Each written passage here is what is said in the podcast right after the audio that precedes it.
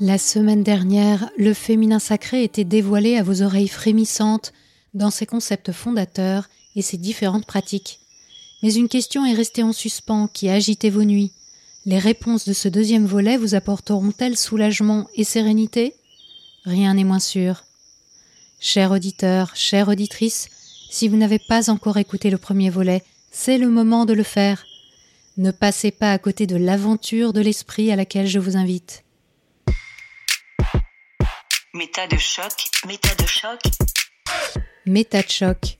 Et si on se demandait pourquoi on pense ce qu'on pense? Chronique de la spiritualité contemporaine. Épisode 8. Le féminin sacré.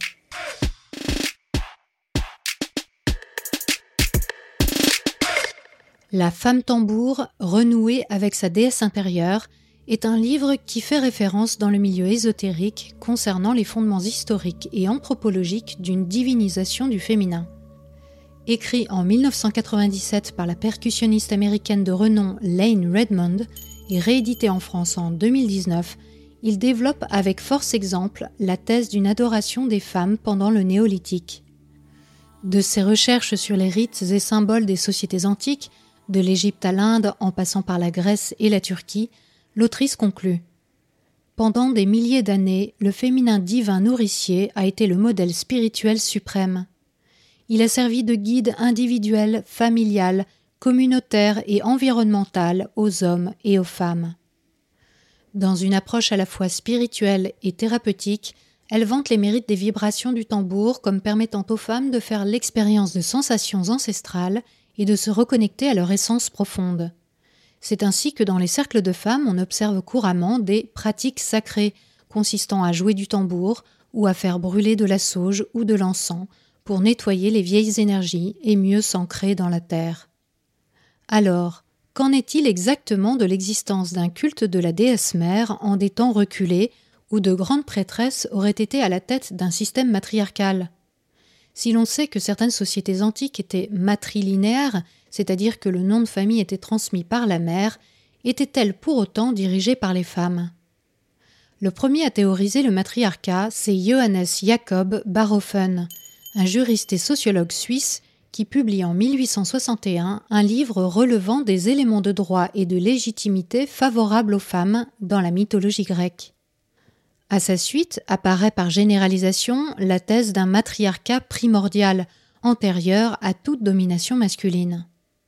Mais cette idée est abandonnée par les savants occidentaux au début du XXe siècle, faute d'éléments tangibles pour la prouver. Elle ressurgira dans les années 80 sous l'impulsion de l'archéologue américaine d'origine lituanienne, Maria Gimbutas. Celle-ci affirme que les civilisations européennes d'avant l'âge de bronze étaient dirigées par les femmes et centrées sur le culte de la déesse mère. Pour elle, les statuettes retrouvées sur différents sites et ayant des attributs féminins exacerbés, gros seins, grosses hanches, gros sexe, en sont la preuve. Ces représentations apparues dans les premières sociétés faisant de la poterie au Pérou, au Japon ou ailleurs, sont évidemment particulièrement intrigantes. De plus, elles marquent une époque historique de profonde mutation, puisque liée à l'invention de l'agriculture, que certains archéologues ont associée à une prise de pouvoir des femmes. Plusieurs éléments importants ont cependant amené la communauté scientifique à aujourd'hui rejeter l'hypothèse d'une déesse mère. Pourquoi?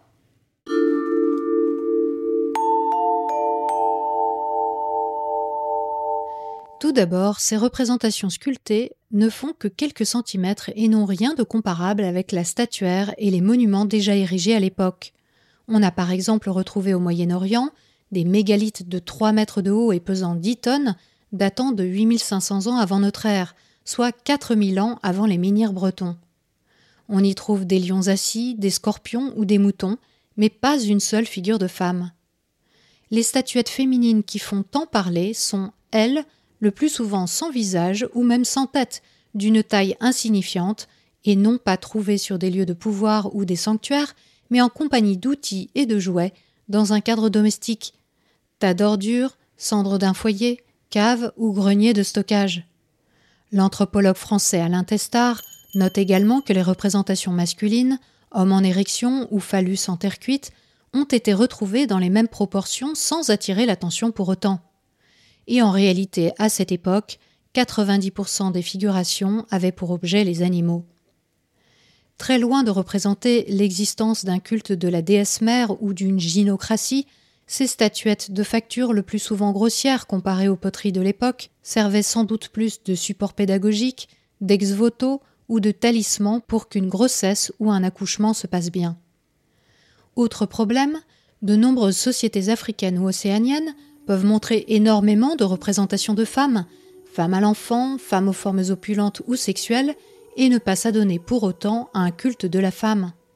On peut d'ailleurs étendre la réflexion à la mise en avant des femmes emblématiques dans notre propre société, de la Vierge Marie aux icônes publicitaires, en passant par la récente glorification de Marie-Madeleine dans le milieu New Age, ou le thriller Da Vinci Code, en tant qu'épouse supposée de Jésus, hissée au rang de première de ses apôtres. Malgré leur omniprésence, ces images sont-elles le signe d'une société matriarcale? En fait, on ne connaît que très peu d'exemples de civilisations où les femmes auraient reçu un traitement ne serait-ce que favorable.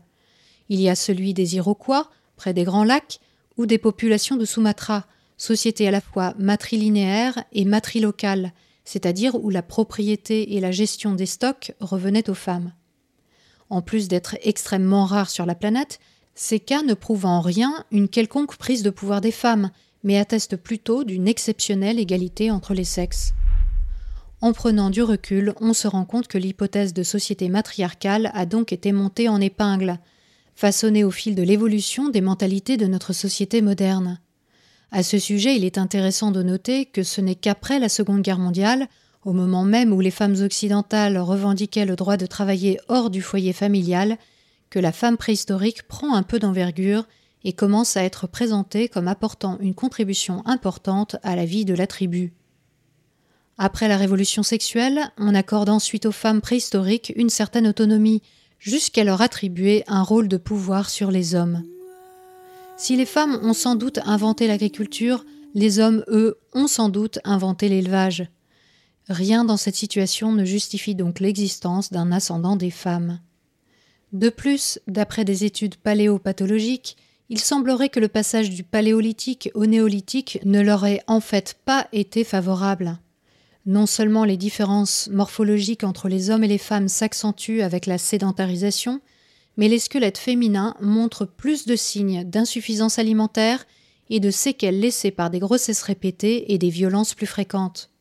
La déformation de leurs os atteste également du port de lourdes charges et de travaux intenses et répétitifs, sans doute agricoles. Enfin, à partir de cette époque, les hommes et les femmes sont enterrés séparément, et avec de réelles différences de traitement. En bref, beaucoup d'indices laissent entendre que le néolithique, loin d'être l'écrin d'un âge d'or du féminin, a sans doute été en réalité le berceau du patriarcat.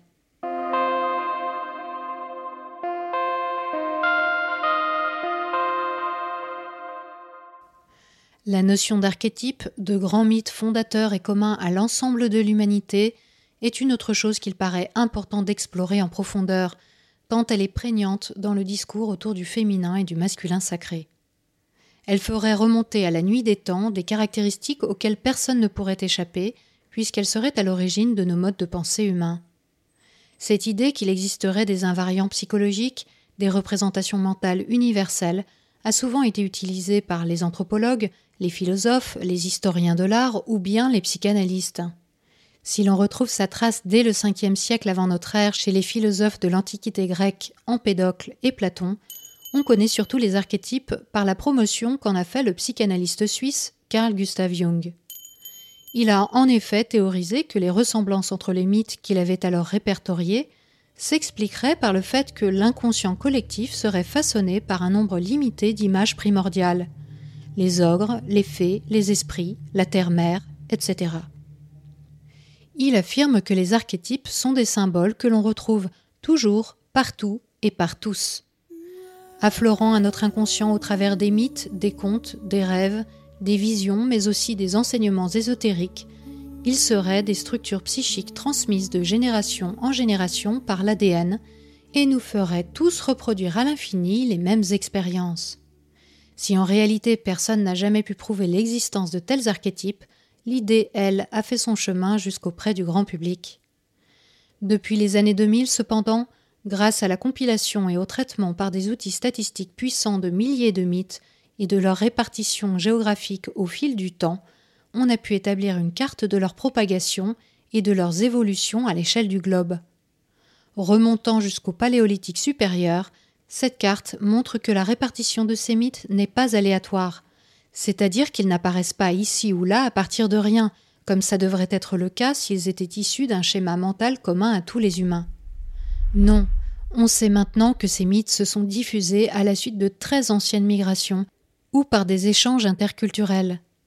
Le verdict est tombé, aucun mythe n'est universel et aucun archétype jungien ne se retrouve partout et à toutes les époques. Par exemple, la Terre peut être considérée comme une mère par différentes sociétés, c'est vrai, mais pas par toutes. En Égypte ancienne, par exemple, elle était personnifiée par Geb, divinité masculine fécondant Nut, déesse céleste. Finalement, même si l'on peut bien sûr trouver à certains mythes de la beauté et de la créativité, les recherches récentes montrent qu'il est illusoire de tenter d'y trouver une sagesse fondamentale enfouie. De grands mythes antagonistes se sont côtoyés, certains ont disparu tandis que d'autres se sont répandus. Il est d'ailleurs très intéressant de noter que l'idée qu'il existerait une sagesse ancestrale perdue qu'il nous faudrait retrouver est elle-même un mythe contemporain. Oui. À ce sujet, je ne peux que vous encourager à écouter ou réécouter l'épisode 2 de cette série, une histoire du New Age.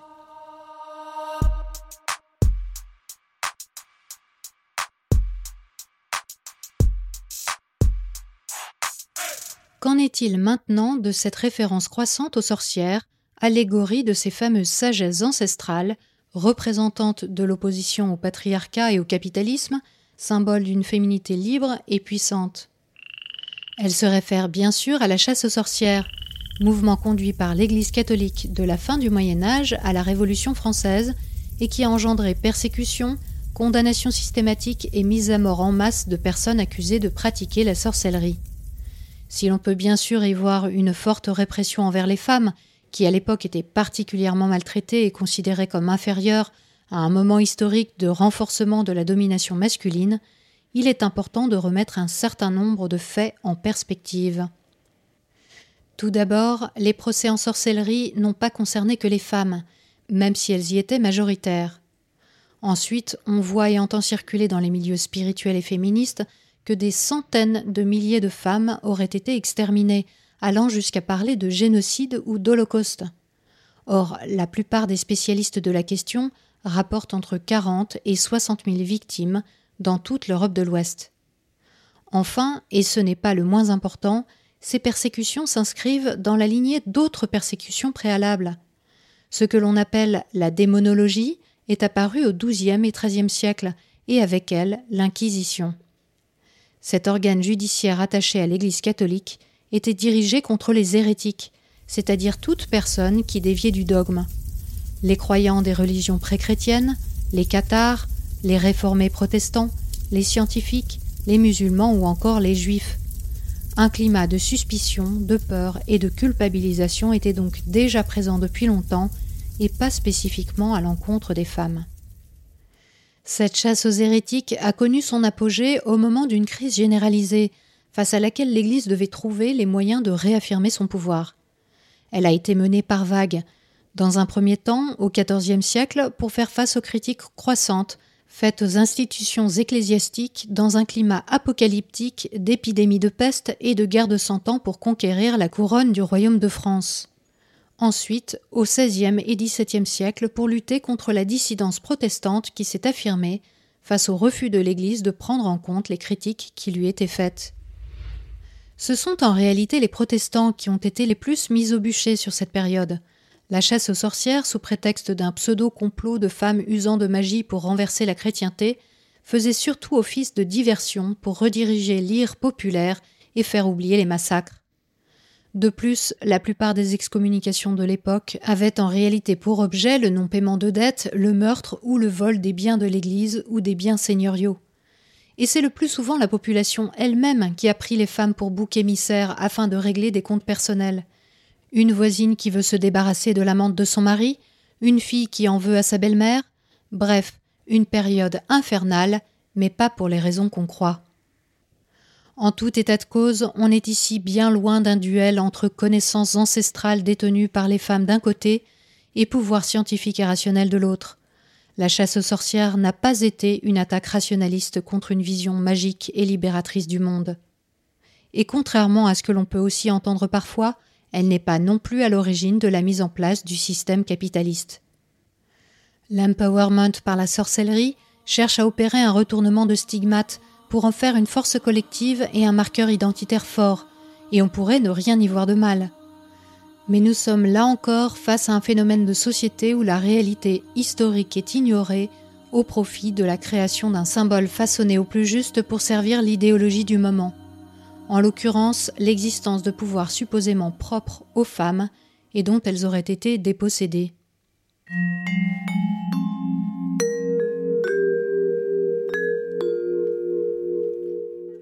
Matriarcat, déesse mère, yin et yang, archétype, puissance des sorcières, au-delà du manque de fondement théorique du concept de féminin sacré, on pourra rétorquer que celui-ci peut tout de même être utile et servir une cause noble la création d'espaces d'expression pour une reprise de confiance des femmes. effectivement, celles qui se tournent vers les cercles de femmes peuvent y trouver une écoute précieuse, du réconfort et une grande richesse dans le partage d'expériences avec d'autres participantes. Mais ce qui frappe, c'est que ce cadre convivial laisse libre cours à la circulation de croyances infondées et de désinformation sur des thèmes qui mériteraient pourtant un traitement au plus près des connaissances d'autant plus pour qui prétend apporter sa pierre à l'émancipation des femmes. De la santé des organes génitaux aux problèmes psychologiques en passant par les différences entre les hommes et les femmes, les lieux communs et les fausses informations fusent, se transmettant d'autant plus efficacement que le lien communautaire est puissant. Mais attention, derrière l'idéal de sororité se cache aussi fréquemment une compétition que l'on retrouve d'ailleurs un peu partout dans le milieu spirituel. C'est à celle qui aura la plus belle spiritualité, prendra le mieux soin d'elle-même, aura le don de guérir ou de sentir les énergies. Quand on assiste à ces rassemblements, il est courant de devoir signer une décharge concernant les possibles conséquences psychologiques ou physiques de ce que l'on y vivra. Car comme toujours dans le milieu spirituel, chacun, chacune est responsable de ce qui lui arrive à chaque étape. Et dans les faits, certains stages chamaniques amènent effectivement les femmes à sortir de leur zone de confort jusqu'à être carrément violentées. Mais il y a plus dangereux encore. La plupart du temps, les organisatrices se défendent de se substituer à un thérapeute conventionnel. Pourtant, elles encouragent à la mise à nu des participantes, à une descente en soi pour reconquérir des parts perdues, étouffées ou abusées, chemin indispensable de la guérison de leurs blessures historiques, personnelles et transgénérationnelles. Dès lors, on imagine bien que les sujets abordés peuvent fortement déstabiliser et même engendrer de réelles crises personnelles, et ce sans aucun cadre théorique ou professionnel fiable pour les accueillir. Sur fond de symboles et de croyances que chacune pourra interpréter suivant ses propres a priori et fantasmes, les encadrantes naviguent à vue dans des limites plus que floues où l'on peut entendre des choses du type Si tes actions sont fondées sur qui tu es vraiment, alors elles sont justes. Ce genre de phrase est-elle vraiment? Ou encore Il faut remercier ton passé, car il est ce qui fait qui tu es aujourd'hui. Eh bien non, on n'a pas à remercier d'avoir été violenté, manipulé ou escroqué. Et le faire ne permet en rien de voir ces abus pour ce qu'ils sont, des actes inacceptables et condamnables justement. Rappelons qu'il existe des personnes qualifiées pour recueillir la parole des femmes et les accompagner de manière efficace, au planning familial par exemple.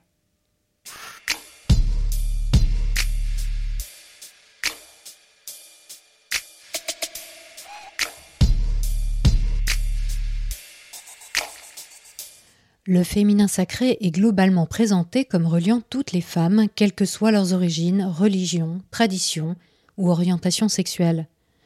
Dans certains cercles, les femmes transgenres sont également acceptées. Ce discours universaliste cache en fait de nombreux stéréotypes qui, sous couvert d'émancipation, imposent plus ou moins implicitement de se soumettre à des injonctions qui, bien entendu, ne correspondront pas à tout le monde et qui seront tout simplement impossibles à mettre en place pour certaines, menant à une exclusion de fait. Des femmes peuvent par exemple être stigmatisées parce qu'elles prennent la pilule en continu à cause de règles très douloureuses, jugées alors comme incapables d'accepter leur nature profonde de femme. Selon la spiritualité New Age, les âmes n'ont pas en tant que telles de genre, mais lorsqu'elles décident de s'incarner sur Terre, elles choisissent d'exprimer une polarité féminine ou masculine en intégrant un corps de femme ou d'homme. Les femmes étant les dépositaires privilégiés de l'énergie féminine, elles sont censées en incarner les attributs, et on a pu voir que ceux-ci de manière très troublante ce que notre société attend justement d'une femme. La douceur, la fertilité, la créativité, l'émotion, l'amour, l'attention aux autres, ou encore la réceptivité.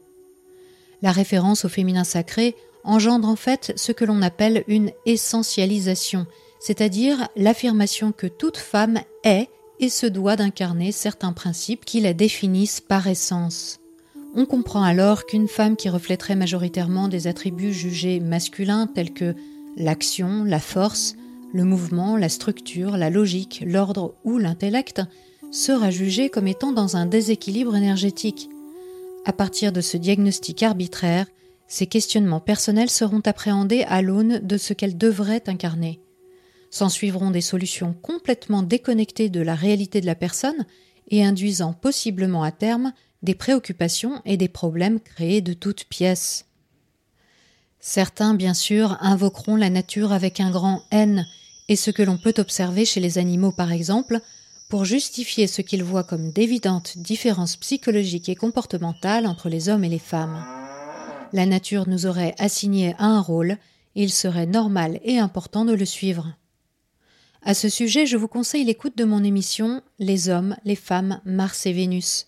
Vous y découvrirez que non seulement les comportements animaux ne sont pas homogènes, mais aussi que les différences avérées entre hommes et femmes, lorsqu'elles sont sorties de leur contexte social, sont en fait très ténues un entretien passionnant qui pour le coup bouleverse nos présupposés.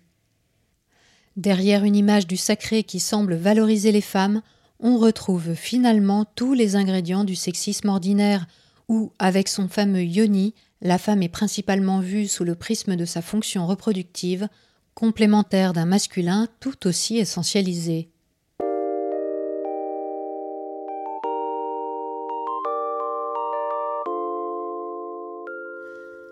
Pour celle qui plongera pleinement dans le féminin sacré, une autre dimension va s'imposer peu à peu, la poursuite d'un idéal pour elle-même et pour le monde. Cet aspect, même s'il peut d'abord être porteur et même enivrant, aussi poser de vrais problèmes à terme. Parce que cette vision idéalisée de la femme en général et de celle que l'on voudrait devenir en particulier est inatteignable, elle peut engendrer beaucoup d'anxiété, de dévalorisation, et une course sans fin aux rituels et aux stages de développement personnel, dans l'espoir de toucher enfin à son essence ultime. Une sorte de fuite en avant, de plus en plus désespérée et confuse, peut alors se mettre en place. On va chercher à guérir son couple intérieur, à s'éveiller à une nouvelle conscience où régnera enfin la paix et l'harmonie. C'est cette quête d'absolu que l'on peut observer chez les personnes qui passent, comme souvent dans le mouvement, de participantes à accompagnantes.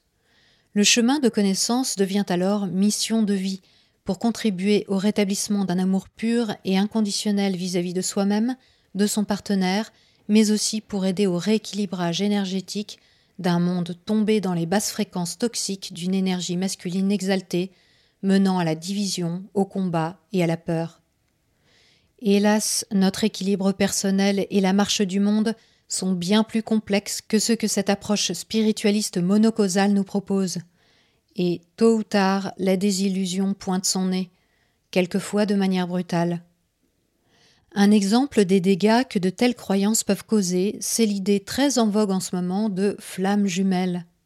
Cette version améliorée du concept d'âme sœur, généreusement partagée sur les groupes Facebook, les vidéos de tirage de cartes, et qui a même vu se développer un réseau de coachs spécialisés car la quête d'un équilibre parfait entre les énergies masculines et féminines peut aussi se trouver dans la relation de couple, avec un partenaire idéal, puisqu'il s'agit de notre propre âme qui, avant de s'incarner, s'est scindée en deux. Cette autre part de nous, parfaitement complémentaire, nous permettrait d'accéder à une relation amoureuse parfaite, à un lien pur et éternel. Elle représenterait un cadeau pour se connaître, se révéler et être la meilleure version de soi-même. Certaines personnes attendent donc que leur intuition ou leur guide désignent leur flamme jumelle, d'autres sont persuadées de l'avoir trouvée et se contraignent à une relation qui ne leur convient pas. On assiste même à des situations où l'abus, la manipulation ou la violence sont acceptés, justifiés et entretenus par cette idéalisation enfermante. La flamme jumelle devient une sorte de fatalité à laquelle certains seront fidèles jusqu'au suicide. Le féminin sacré se présentant comme un mélange doux et respectueux de bien-être et de féminisme, beaucoup de femmes y voient au départ un moyen de résoudre leurs problèmes ou leurs questions existentielles. Certaines ont déjà essayé d'autres techniques de développement personnel, sont passées par un burn-out, une dépression ou des troubles alimentaires. À partir de là, on peut facilement imaginer les dérives qui peuvent fleurir parmi les propositions d'accompagnement, de coaching ou de guidance. Que ce soit pour vivre une relation de couple harmonieuse, pour faire l'expérience d'une sexualité reliant corps, cœur et esprit dans une osmose parfaite, pour reprendre le pouvoir sur sa grossesse en optant pour un accouchement à domicile, ou encore pour faire le deuil d'un enfant mort, les situations sont nombreuses qui mettent les demandeuses dans une posture d'ouverture et de vulnérabilité pouvant mener à des catastrophes personnelles. Si les besoins de ces femmes peuvent être tout à fait légitimes, celles-ci ne trouveront hélas pas de réponse claire et efficace dans des discours doctrinaires et déconnectés du réel. Les symboles sont attirants, mais ils ne font qu'ajouter des croyances à celles qui préexistent. Ils ne font pas voir la vie en face, mais alimentent des idées préconçues, des stéréotypes et des dogmes. La répression des femmes est une réalité abjecte qui a volé la vie de millions et de millions et de millions d'individus et qui continue de le faire, mais a-t-on vraiment besoin de tordre le cou à l'histoire ou de s'approprier des oriflammes pour s'indigner et porter haut un discours de respect, de liberté et d'égalité? A-t-on besoin de rituels mimant des civilisations fantasmées, de célébration d'une déesse mère ou du yoni de Shakti pour que les femmes aient enfin accès au simple droit de s'exprimer et de s'épanouir?